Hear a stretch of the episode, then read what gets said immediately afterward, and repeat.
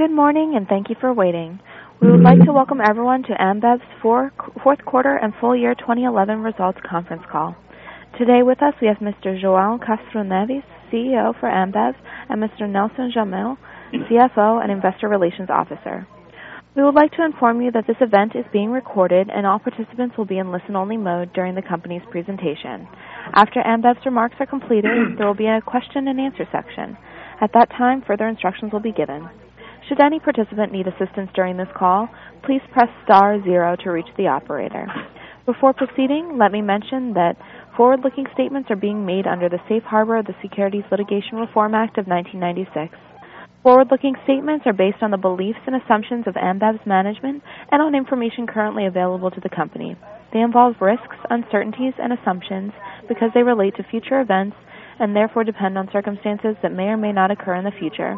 Investors should understand that general economic conditions, industry conditions, and other operating factors could also affect the future results of Ambev and could cause results to differ materially from those expressed in such forward-looking statements.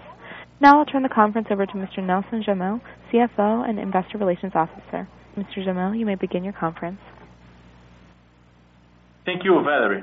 Uh, good morning, good afternoon, everyone, and welcome to our 2011 fourth quarter and full year results.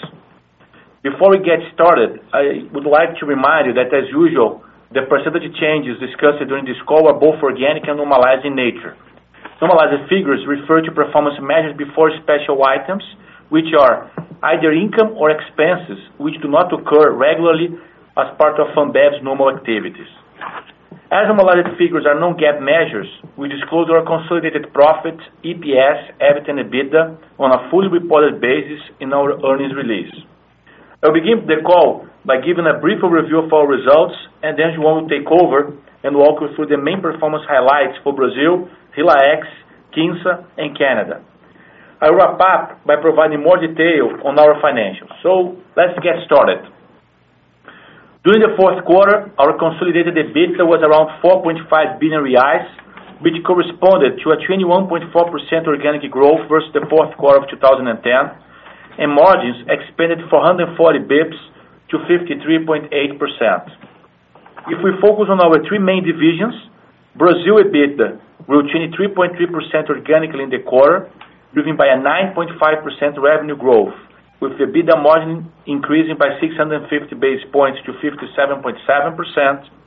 Latin America South delivered revenue growth of 26.2% and EBITDA growth of 28.6%. And for Labatt, total beer volumes remained slightly down, but domestic beer volumes were up 0.7% in the quarter. And the EBITDA decreased by 4.6%, but mainly driven by marketing spend phasing. Normalized profit totaled approximately 3 billion reais in the quarter, a 14.8% increase against the same period last year, while normalized EPS increased 14.3% in the quarter. I'll come back with more on profit at the end of the call. Let me hand it over to João now to cover in more detail the results of each of our operations. João? Thank you, Nelson, and good afternoon, everyone. I'd like to start by thanking our team for another year of outstanding efforts and actually great results. Our people made it happen once again by reading early on the tough volume outlook, reacting quickly, and executing our revised plan with remarkable discipline. We're very proud of having delivered 14.8% EBITDA growth for the year with 210 basis points of EBITDA margin expansion, despite some significant challenge in terms of industry volumes, particularly in Brazil. And the fourth quarter was instrumental towards achieving these results, giving us a strong finish for the year. So let's take a closer look at the fourth quarter results. Diving deeper into Brazil, fourth quarter beer volumes grew 0.9%, driven by some industry growth and a 69.1% average market share. Though we lost 70 basis points of market share in the quarter, our 2011 average market share was the second highest average market share of the last 10 years. And we are very pleased with the fact that we achieved this result, coupled with strong brand health indicators improvement.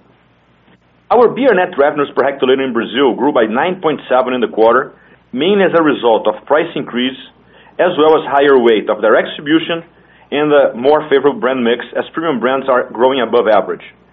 This was partially offset by higher taxes, both excise and VAT. Our innovations continue to grow volume and market share with the rollouts of Antarctica Sub Zero, Skol 360 leading the way yet again.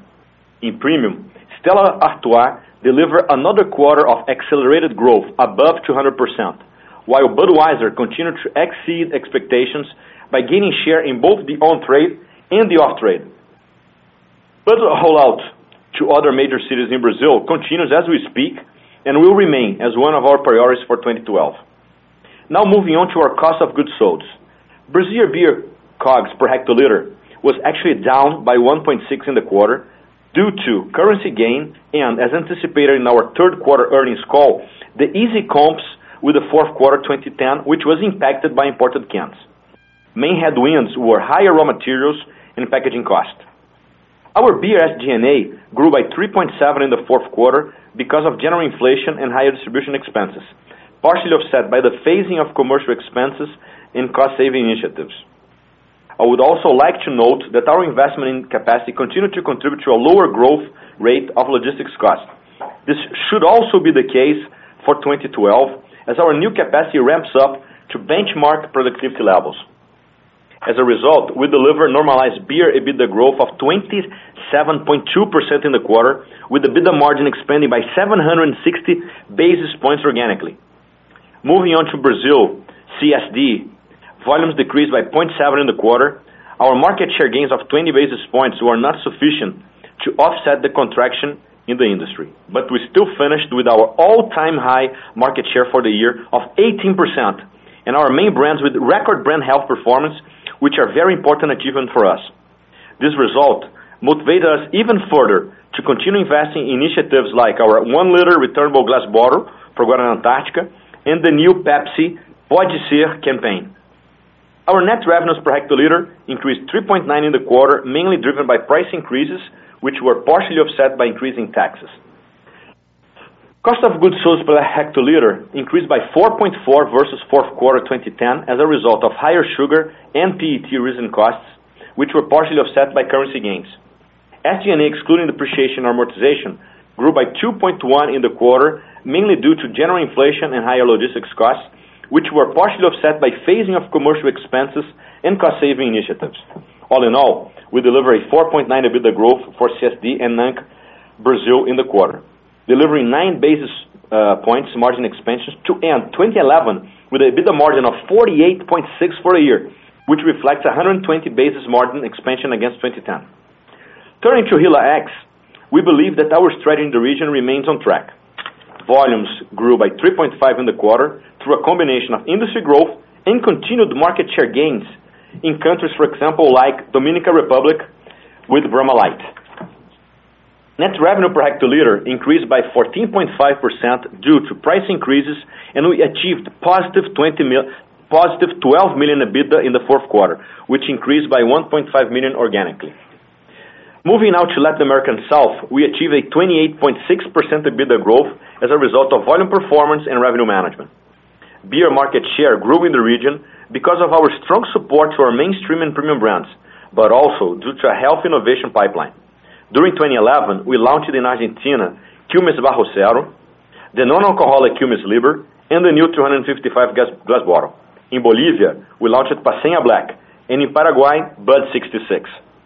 Beer volumes grew 2.2 in the period, and net revenues per hectoliter grew 22% organically as a result of price increases to keep up with inflation and an efficient trade spend management aimed at maximizing our top line. The premium segment continued growing while our brands gained market share. Stella Artois performance keeps being an important source for volume and profitability growth in Argentina. Our soft drinks business increased its volume by 1.7 due to some market growth, but also influenced by the Twister brand launch in Argentina, which has continued to perform well in the fast-growing non-carbonated flavored water segment. Net revenue per hectoliter grew 28.5%, mainly due to price increases to keep up with inflation, but also to partially offset the severe cost pressures coming mainly from commodities, labor, and transportation. All in all, we delivered double-digit EBITDA growth in Latin America and South in both beer and soft drinks, while EBITDA margin at 45.9 for the year.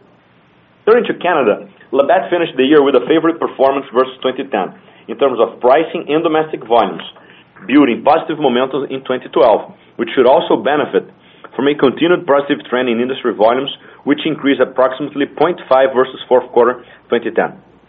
Additionally, in 2011, Labatt and Budweiser reaffirmed their position as the market leader in the leading brand in Canada, respectively. Net revenues per hectoliter increased organically by 2%, and even though EBITDA decreased by 4.6, mainly due to phasing of the continuing investment behind our focus brands, our EBITDA margin for the year expanded 40 basis points, reaching 41.5, and our EBITDA grew 0.3% versus 2010. We continue to invest heavily behind Budweiser and Hockey, as Uh, well as in our other focus brands, which overall continue to show positive brand health and share performance. COGS per hectoliter increased by 1.8 versus last year, driven by increased cost in commodities such as aluminum and barley, partially offset by currency. SG&A, excluding depreciation and amortization, increased by 8.2 in the fourth quarter due to our increased investments in marketing as we anticipated in the third quarter. Looking ahead, we will continue to work on maximizing our market share and profitability equation in Canada. We will continue to seek revenue management opportunities in selected markets to offset inflationary impacts to our cost, while continuing to work on our focus brand campaigns as well as on innovation to strengthen our positive momentum in brand health. Before handing back to Nelson, I want to briefly comment on our outlook for 2012. We remain confident about the prospects for the industry in Brazil and have seen a pickup in volumes in the first quarter, which should increase low to mid-single digits compared to first quarter 2011. We had a good carnival thanks to our consumer promotions and sponsorships and other brand activation initiatives in cities like Recife, Olinda, Salvador, and of course, Rio. We will continue pursuing the promising top-line opportunities in the North and Northeast. We will keep bringing innovation to the market by rolling out past innovations to new regions or by bringing new ideas to connect with consumers. And we will maintain our focus on accelerating premium growth with our domestic and international portfolio. On the revenue side, we expect net revenues per hectoliter to grow in line with inflation for the year, but we will face a tough comp in the first quarter because the first quarter of 2011 had the highest growth last year. Therefore, net revenue per hectoliter growth in the first quarter 2012 should be below the average for the year. And on the cost side, our cost per hectoliter in Brazil should grow below inflation due to a combination of our hedging policy, delivering gains on currency, and our productivity initiatives helping offset pressures in commodities like aluminum, barley, and sugar. Back to you, Nelson. Thank you, João. In this uh, final part, I'd like to walk you through the main items between the normalized EBIT of approximately 4.1 billion reais and profit of about 3 billion reais, as disclosed on page four of our release. Our net finance results were 91 million negative, reais, which is 15.6 million reais worse than Q4 2010. Interest income and gains on derivative transactions were more than offset by losses in non-derivative instruments due to the real devaluation in the quarter and expenses in connection with the prepayment of our 2013 bond. Our effective tax rate in the quarter was 23.5% compared to Q4 2010 rate of 17.9%. This increase results from a tough comparison with the fourth quarter of 2010, which had some extraordinary tax provision reversals. The effective tax rate for the year was 22.4% versus 21.5% in 2010, since higher interest on capital benefits and income and sales tax benefits only partially offset our higher profit before tax. Last but not least, we ended the year with a net cash position of approximately 4.2 billion reais compared to 207 million reais of net cash at the end of 2010. In February, we announced the 2.5 billion reais in dividends in the IOC to be paid starting on April 10th. Going forward, we expect to go back to the leverage levels we were between the end of 2010 and September 2011 by returning cash to shareholders through increasing payout levels, as the one I just mentioned, as well as holding an adequate liquidity in light of a continuously volatile financial environment, while having the ability to meet our investment plans for the future. Accordingly, we are prepared to continue investing up to 2.5 billion reais in CapEx to further grow our business in Brazil. But such investment is contingent upon the maintenance of current volume growth outlook, which depends, among other things, and to a large extent, on federal excise tax remaining at the current levels. I'll now hand it back to Valerie for Q&A. Valerie, please. At this time, we would like to begin our question and answer session. To ask a question, you may press star then one.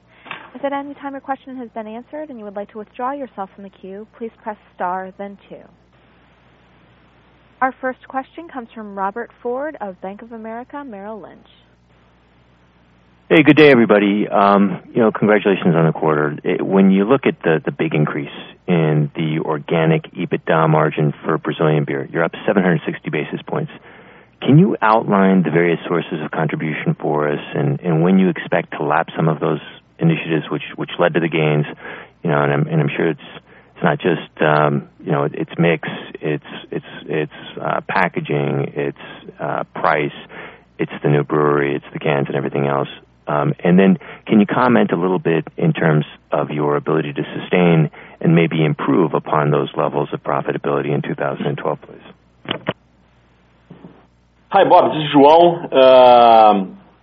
I will start by the second part uh, of your question, which I think it's uh is an easier one to provide, which is, yes, we we do think that we we can continue to expand margin. I mean, if we believe we can have in 2012 net net sales per hectoliter in line with inflation and COGS below inflation and potentially SG&A below inflation, for example, or even in line, that should lead to to margin expansion.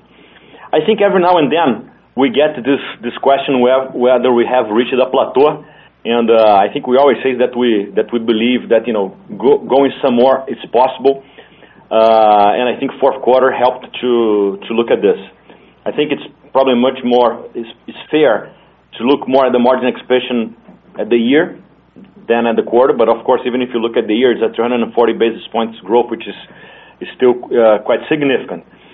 I think what explains, uh, I mean, to be quite honest, is a combination of every line in the P&L. I think we mentioned in the initial speech that uh, we saw early on a tough year on volume. Okay? I mean, we sit today in a very different place where we sat a year ago uh, when we sat in the same conference call uh, that Brazilian government was taking measures to slow down the economy. And now they are actually taking measures to pump up the economy. We thought that the measures that were being taken at that moment were going to affect, were already affecting our volumes, and we thought would affect the volume, let's say, for the year. So early on, we devised a plan, which was a plan to, to you know, to slow down Uh, the economy, to slow down I mean a plan to slow down the growth of our expenses as well as the growth of our costs. So we look for more productivity gains. The good thing is, you know, combination of experience, some luck, and being competent, the plan worked very very well. We had the best SG&A performance probably in the past five years. And we can name a few things, but you know, things as you know, using e-auctions better, things like bringing more visibility to certain uh you know business units so they knew exactly where they could you know uh twist here, twist there, or tighten up the belt here or there. And that's what happened early on. That combined with a price increase that we mentioned in the beginning of the year, that we wanted to use this year as a year sort of to harvest what we built in 2009 and 2010. I think at the end, what we feel proud about is that you know we had two good years of volumes helping us, giving us you know, a a, a tailwind. And then we had the year of volumes giving us headwind.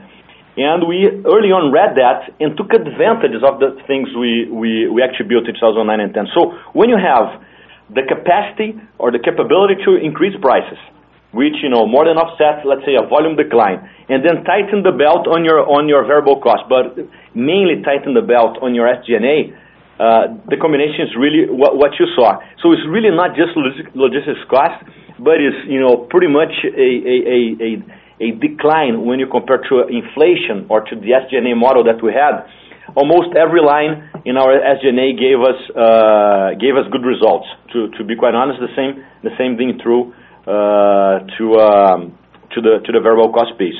So that whole combination explains the the margin expansion, and we and we think we can continue to deliver that. Not to the same extent, we we never promised that, right? But uh, reading early on the year, if we see this year as a year with volume helping us, and we and we see that we have good ideas as we had in 2009 and 2010, and that we have the room to heavily invest behind those those uh, those ideas, we will do so, even if that means growing margin a little bit less, but defending more the growth of the of the EBITDA. That's great, João. There was some suggestion that there was a non-recurring component in terms of marketing spend. And then if you could just touch on you know, where your mix is today in terms of premium. For a long time, despite all the innovation, you were stuck at about a 5% you know, premium or super premium mix. I was curious as to where that is. And then where are you today in terms of returnability? I know there's been a lot of innovation in terms of returnable packaging that's contributing to margin, and I was curious as to where you are and where you might think that might go.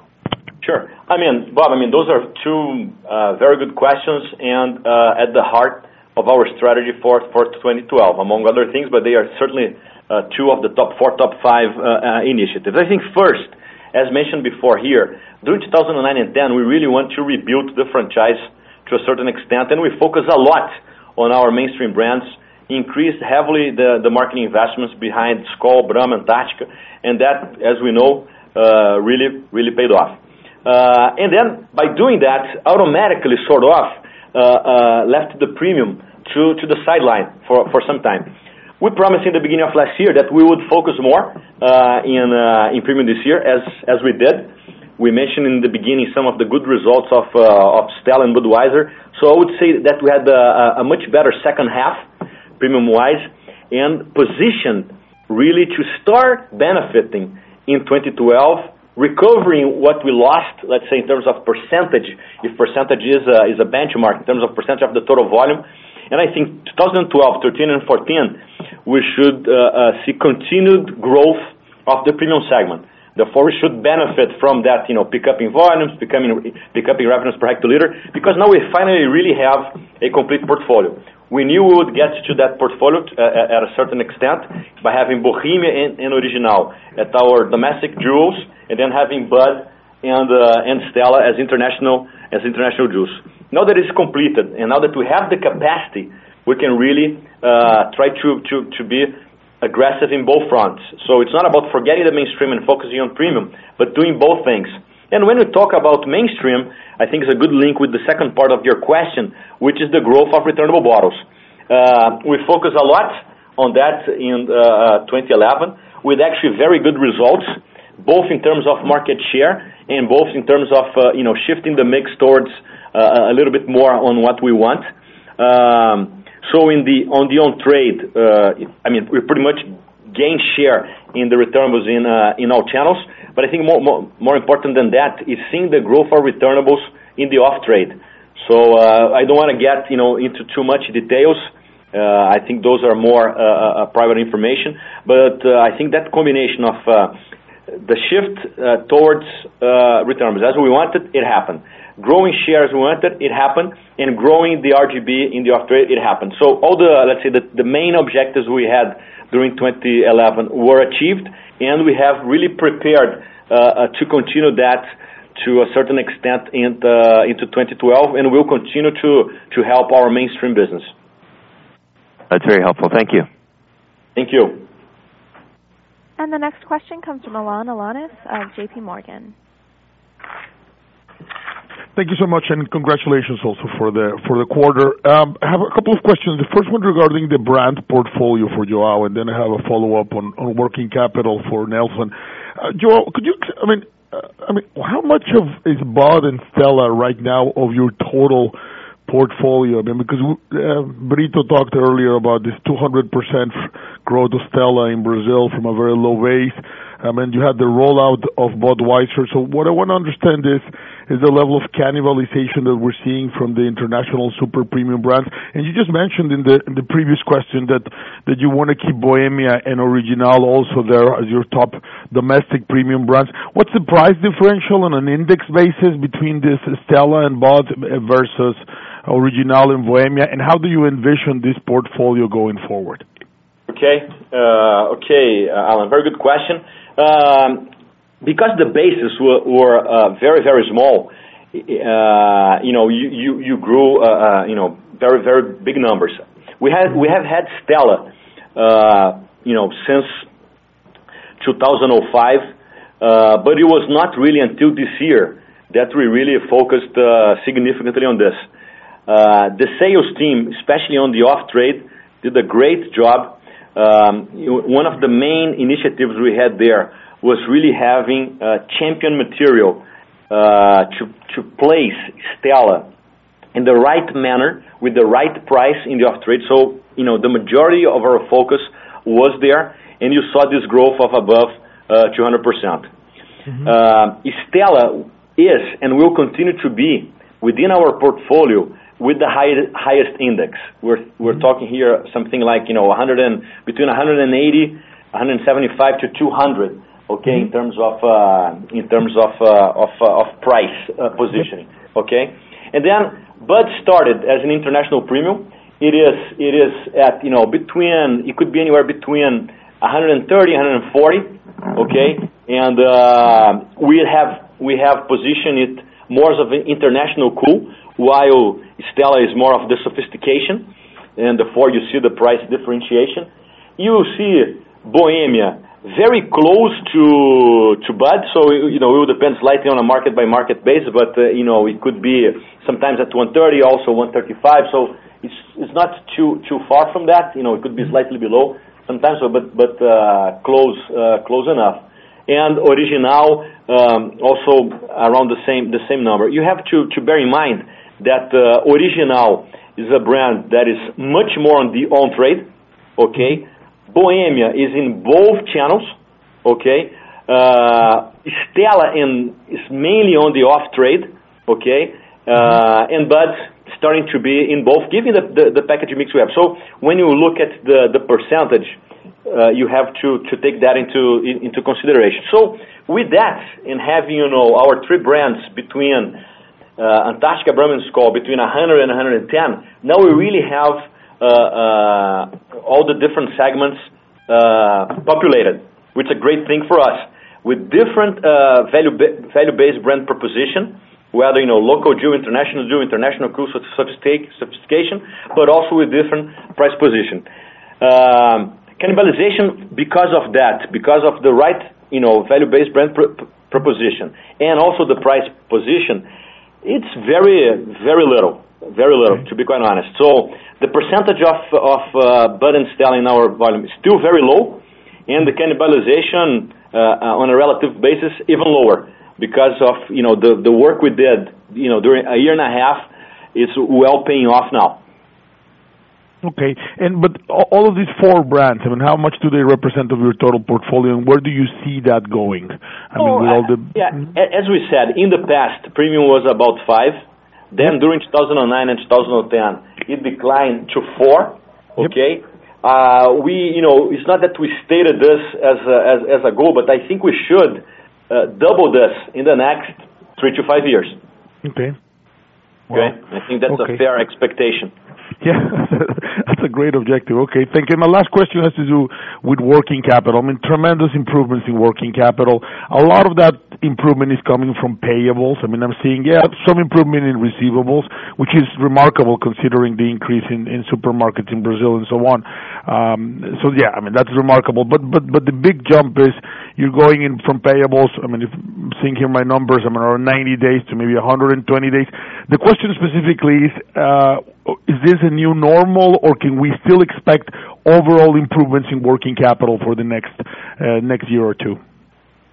Okay, Alan, uh, this is Nelson.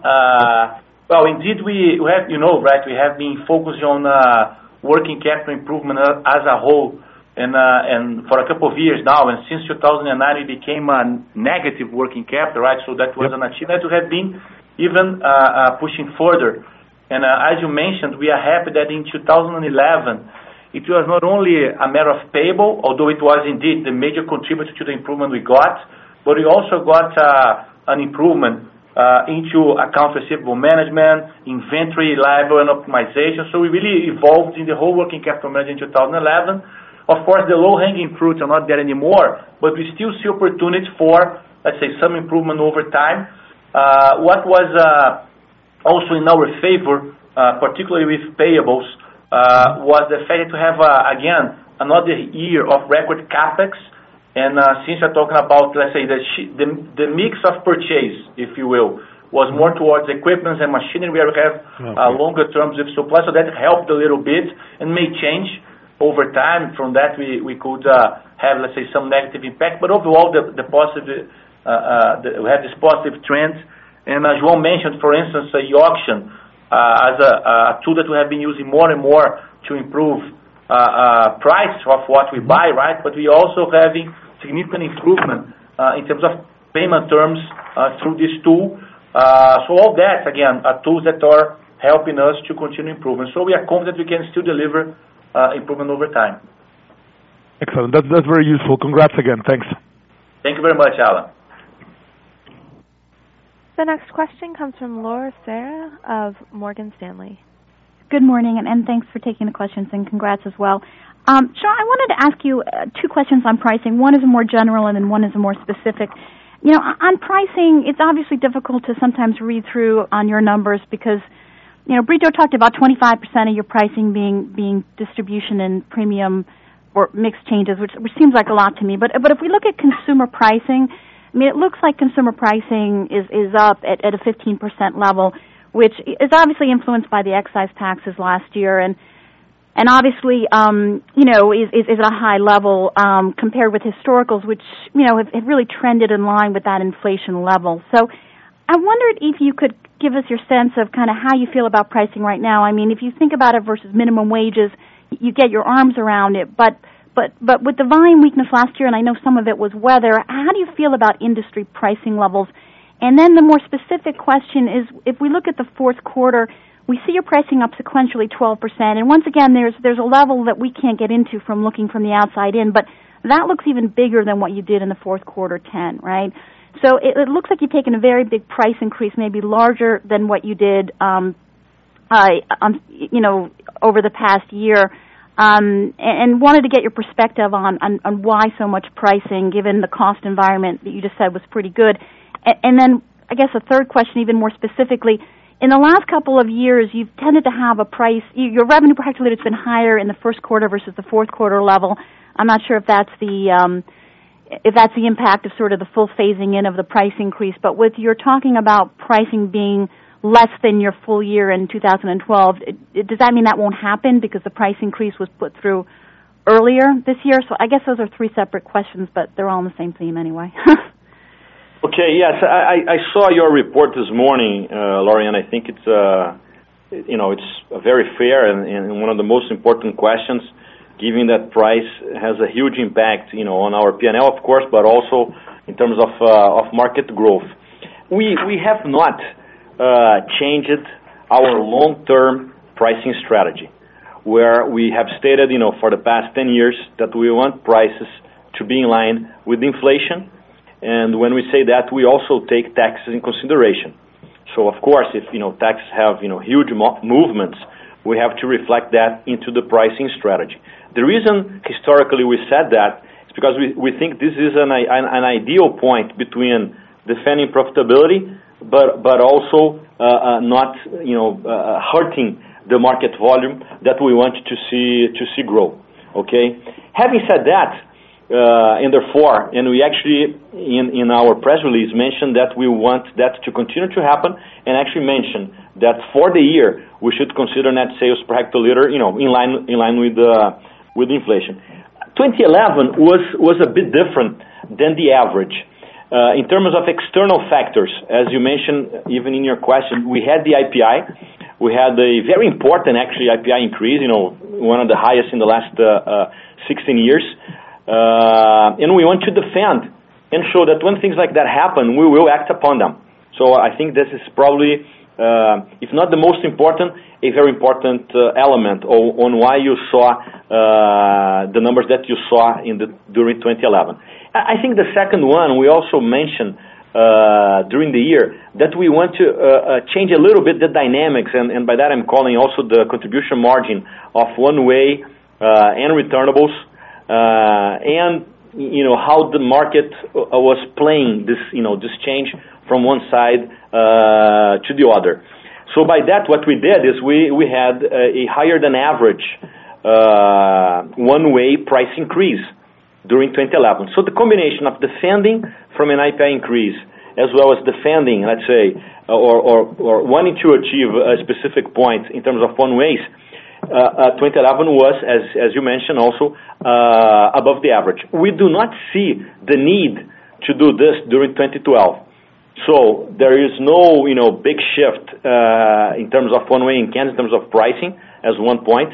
And uh and then well and then taxes, you will it will depend on what happens. So if there is you know greater uh, taxes, then it may it may meant it may mean uh, more pricing. If if it's less, then we know we will we will not need to have prices moving you know slightly above the inflation or the historical historical level. So no change, but I think what's great to see in 2011 is that we were able to offset an important uh, uh, uh, tax movement, and we're also able to change the dynamics in the direction that we wanted while maintaining what I think is a very healthy market share.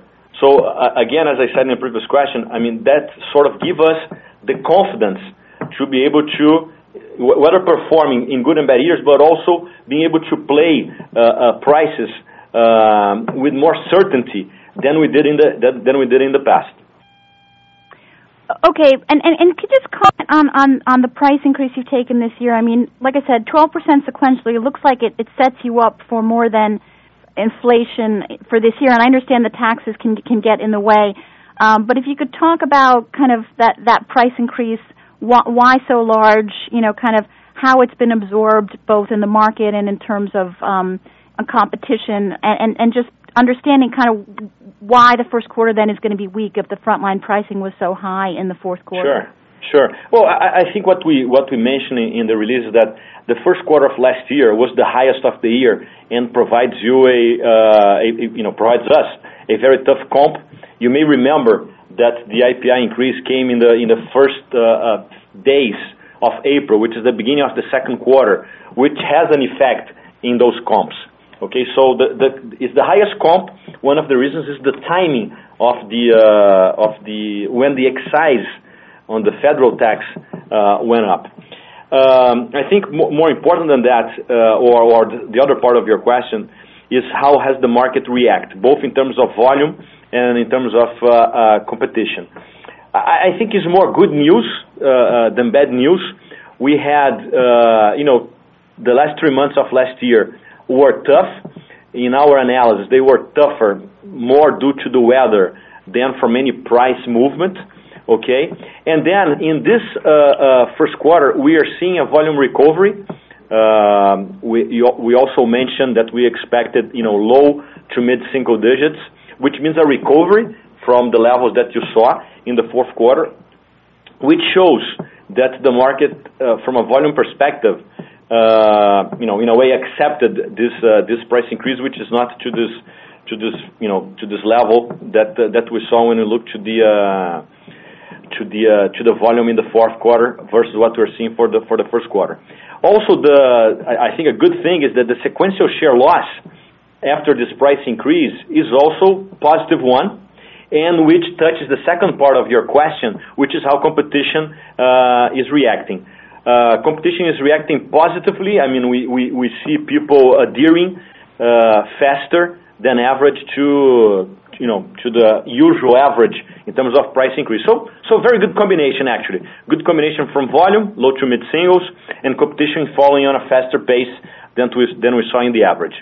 Great, thanks. And just quickly for Nelson, um you know seeing the 4 billion reais of cash on the balance sheet or net cash was was a lot. And obviously, you've committed to dividend out you know, 2.5 billion of that in April. But you know, is there some reason why Ambev, I mean, it seems like the business is stronger than it's ever been. Is there some reason why You know, strategically you're targeting this debt debt-free balance sheet, which I guess is implicit in your comments about returning to to leverage earlier in the year? No. There is. Uh, hi, Lauren. There is no uh, big change on uh, what we think should be the, the right level of leverage for the company to be carrying forward. Uh, as a matter of fact, as you said, the picture, if you will, taking December with this uh, 4 billion or above 4 billion net cash position doesn't uh, take into account or capture the 2.5 billion we obviously announced after that. Uh but this timing of announcement of payout is mainly linked to the optimal, let's say, timing of IOC, interest on capital payments, aiming at maximizing the fiscal benefits. Uh, in the case of uh, the end of 2011, there was an advantage for us from a tax collection perspective uh, to to have it, let's say, somehow slip it into 2012.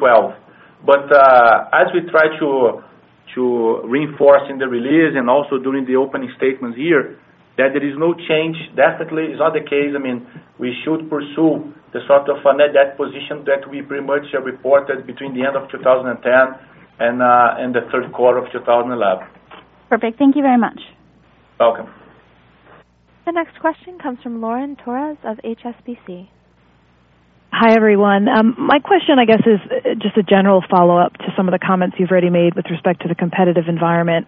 João, you did you, you mentioned that the competitor is, or the competitors are being more um, rational, I guess, this year versus last year. So, is it fair to assume for us that you know some of the the market share losses that, that you had last year could be regained this year, Um, you know, knowing that your competitors are following through on pricing faster this year than they did last year?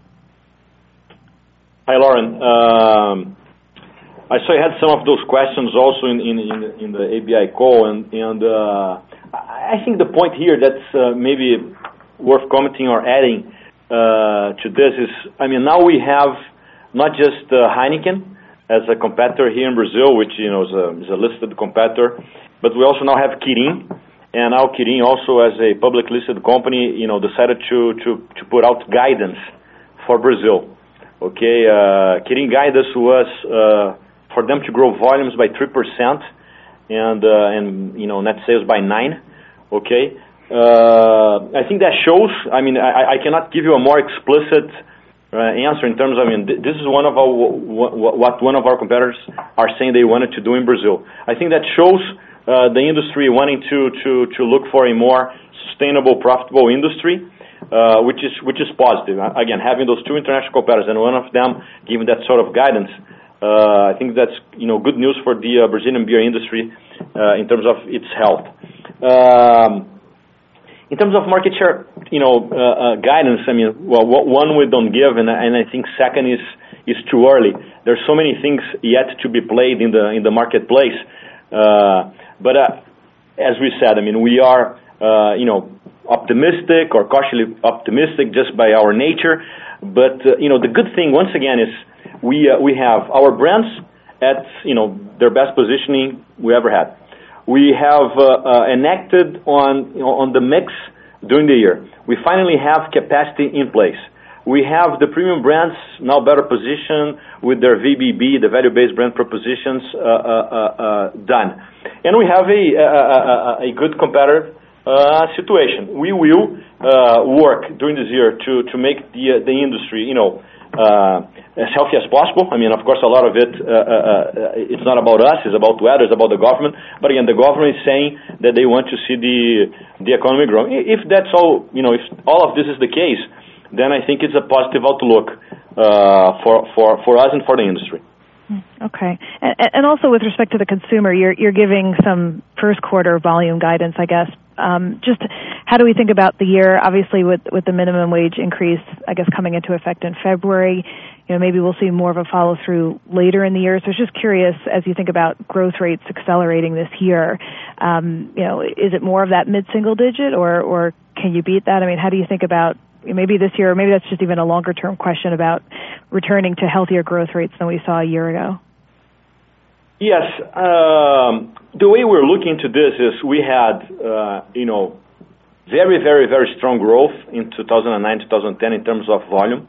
Maybe not so much in terms of price, but the combination was very healthy for the EBITDA.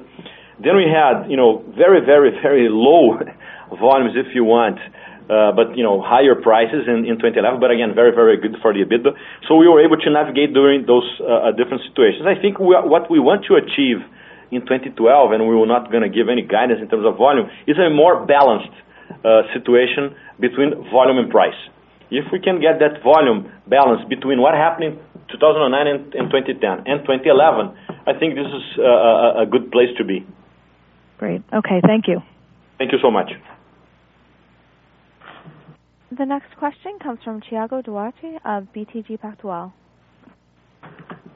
Hi, good morning. Thanks Thanks for taking my question. Uh, my first question is on depreciation. Uh, depreciation was down uh, in the quarter versus the previous quarters and the same quarter last year, despite all the investments. So I wonder What's the the big change here? That would be my first question.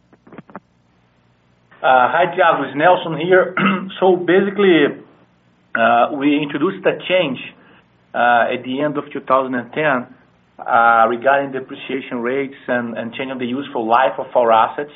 Uh and we are treating part of this, even when we issued our release, we showed that part of this decrease was primarily linked to this change, and we are treating this as a scope change, if you will, that explains majority of the decrease uh, in the depreciation, let's say, expense.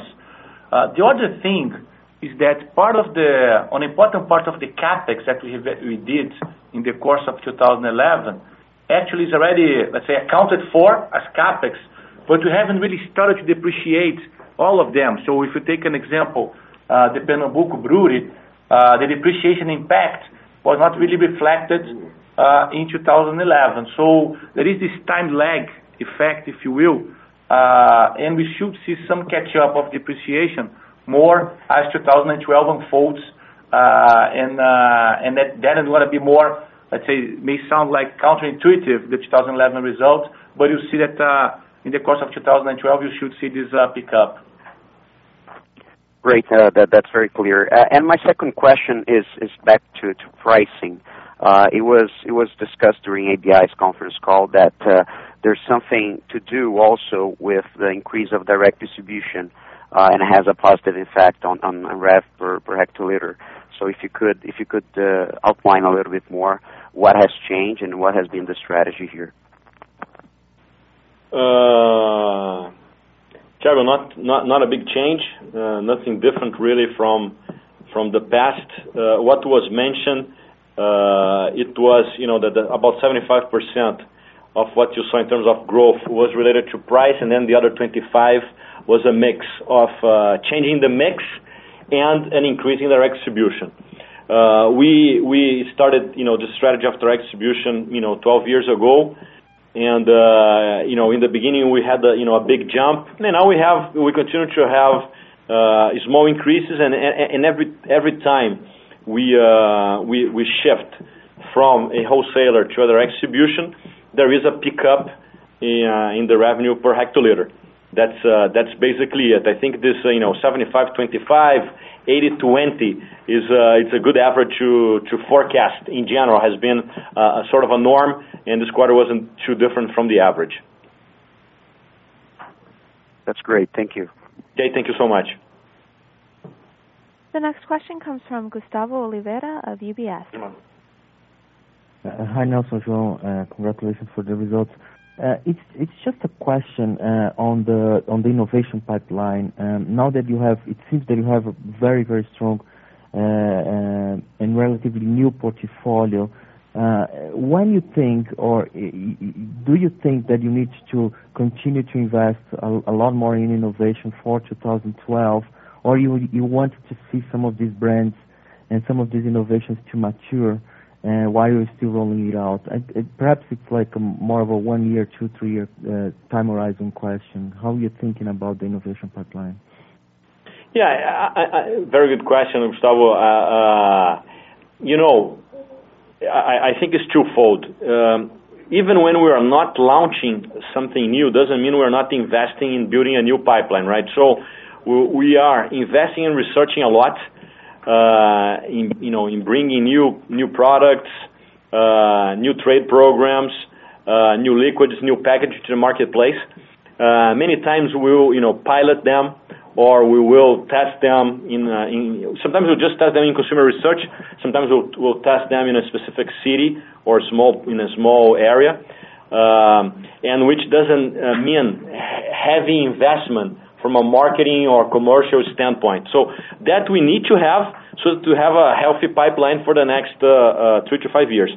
I think given that we launched a lot of things, uh, such as Budweiser, such as the 300 ml that's really just starting, we need those things to to get to work. And I'm talking here in terms of in terms of beer. So in beer, continue to to increase the pipeline, but really doing well in the things we launched Uh, in sort of the second half or during the year, which was the 300 ml, but and this sort of relaunch uh, of Stella, if you want. And then in CSD, we uh, we mentioned in the same quarter, first quarter of last year, a lot of launches. We had you know, mentioned five new products in the beginning of last year. We continue to nurture them. We have you know new things on the pipeline, but I think in 2012 will be a lot to stabilize and to grow what we launched uh, during 2011, which you know, that on itself can bring us you know, you know a lot of good news during 2012. Build the pipeline uh, in the lab, in the background, and getting the things launched during 2011 to have the, you know, the best result possible. Okay. Thank you. The next question comes from Alexandre Miguel of Itaú BBA. Hi, good afternoon, João and Nelson. Uh, my first question is also uh, related to the competition environment uh, in Brazil. You mentioned that the past years we had strong pricing, and including the 4Q, and the company has been following that. So uh my question would be, if you expect maybe the local players, including the multinational companies also to be more aggressive in terms of marketing and maybe this could inflate marketing expenses for the whole industry. Is that a base case you work with maybe throughout the year? I think the base case here in terms of competition, uh you know the first part of what we said is just you know, sort of the competitive environment, and for whatever reason, you know, competition you know, adhering more to what's going on in the marketplace. I think from a uh uh you know marketing investment standpoint, we we have you know three strong competitors in Brazil, which we we respect, and uh, and I think they're trying to do you know their piece. Uh you know, Heineken focusing a lot on their premium brand. Uh, Schincariol defending the territory you know a lot in North and Northeast. Uh, Petrópolis you know doing the same and trying to grow their business in in the in the mainly in the Southeast and now trying to go into some new areas. So, not necessarily we'll see that. Uh, actually, the marketing investments have grown uh in you know in every year in the past few years. Usually, it grows more in years of uh, World Cup, and then it grows more sort of in line with inflation uh, during the the other years. There is Olympic this year, which will play a role overall. So, you know, I see I see competitors defending their piece and usually, the marketing investments in years like this more moving in line with inflation than anything you know, much different from that. Okay. And just just a follow-up for uh, for the the market in the short term, João. Do you think that uh, the maybe the recent weakness, in not weakness, but uh, January and February being maybe less optimistic than than the industry expected, is somewhat related with the the price increase implemented in the end of the years, which maybe was a little bit high and then affected volumes in the beginning of of the year? I'm just saying that because by looking at the production uh, uh, uh, for January and February, it seems that the whole industry is flat or maybe just slightly down. So I was wondering if there's a, that's the the reflect of any of the price move of last year or or any other reason that you could mention for the two, the first two months of these these years regarding industry performance. Yes. uh, As we said in the in the beginning of the call, uh, we expected volumes to be between low to mid-single digits. Therefore, uh, that already takes in consideration the production numbers that were released uh, for January. Okay? Uh, January, we had this year, actually, believe it or not, colder weather, which I know everybody knows that, but also more rain than we actually had last year. So in January, we had more rain, it was colder, and the minimum wage had not kicked in yet because it was only paid in the beginning of February or the very end of uh, of January.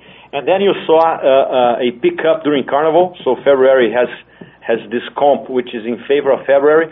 But we do believe in this low to mid-single digit, which doesn't, uh, let's say, talk in a way, or doesn't reflect what the production volume was in in January. So that's what we, we're expecting for for the for, the first quarter. And then if that happens, it is a positive pickup from any quarter you saw during last year.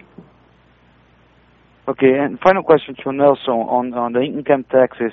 Could you give us a guidance, maybe a direction more or less of where you expect income tax rates for 2012?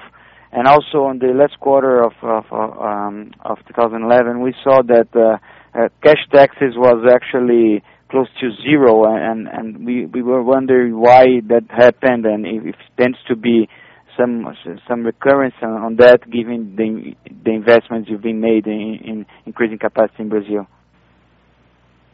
Yeah, sure. Uh, so to start with your question, me split into two. Uh, regarding the, the provision for income tax in our uh, P&L, as we always said, I mean, we don't give a specific guidance, uh, but of course, you know that we start from a corporate rate around uh, 33%, and there are a couple of elements, uh, including the IOC payments, which of course we try to maximize because of its fiscal benefit, will bring it down to the sort of level between 21 and 22 we have today.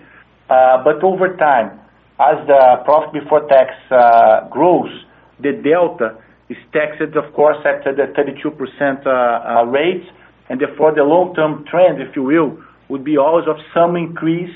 And Of course, it's our challenge to get to contain that and minimize the effective tax rate.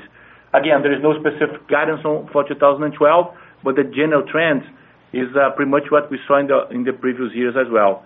Regarding cash taxes, then uh, on a quarter-by-quarter basis, uh, there is a complete different split. So Normally, uh, the quarter where we have the highest payment in the year is Q1, as you have to make the adjustment with IRS.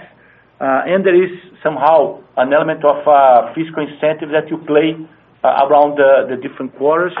So The best way to look at both the effective tax rate, but also the cash tax is to look at it on a full year basis because this quarterly uh, swing sometimes may distort a little bit the analysis. Okay, perfect. Thank you, Nelson. Thank you, João. Okay, Thank you. Alexandre. At this time, I'm showing no further questions, and I would like to turn the conference back over to Mr. Nelson Jamel for any closing remarks. Okay, thank you, Valerie. Uh, that was it for today, guys. Uh, thanks a lot uh, for your questions, your presence. Uh, have you all a good day, and uh, looking forward to meeting you on April 30th. Thank you. Bye-bye. Thank you. The conference is now concluded. Thank you for attending today's presentation. You may now disconnect and have a great rest of the day.